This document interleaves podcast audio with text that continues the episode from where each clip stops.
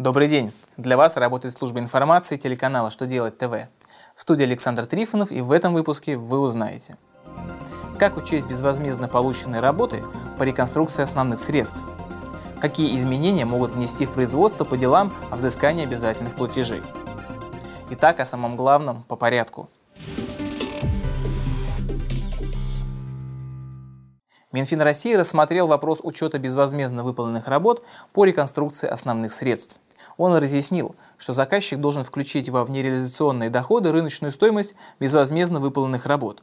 При этом, по мнению финансового ведомства, первоначальную стоимость реконструированных основных средств на стоимость безвозмездно выполненных работ увеличить нельзя.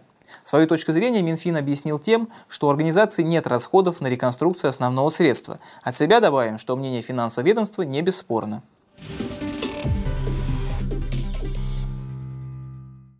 Предлагается ввести упрощенную форму производства по делам о взыскании обязательных платежей в виде судебного приказа. Соответствующий законопроект разработан и внесен в Госдуму. Судебный приказ – это тот же судебный акт, вынесенный судьей единолично на основании заявления по требованиям взыскателя о взыскании обязательных платежей и санкций. Заявление о внесении судебного приказа рассматривает мировой судья – Копия судебного приказа в течение трех дней направляется должнику, который за 15 дней со дня ее направления вправе представить возражение. При получении возражения от должника судья может отменить исполнение приказа. Указанные проектные нормы являются важнейшей гарантией соблюдения прав должника в приказном производстве.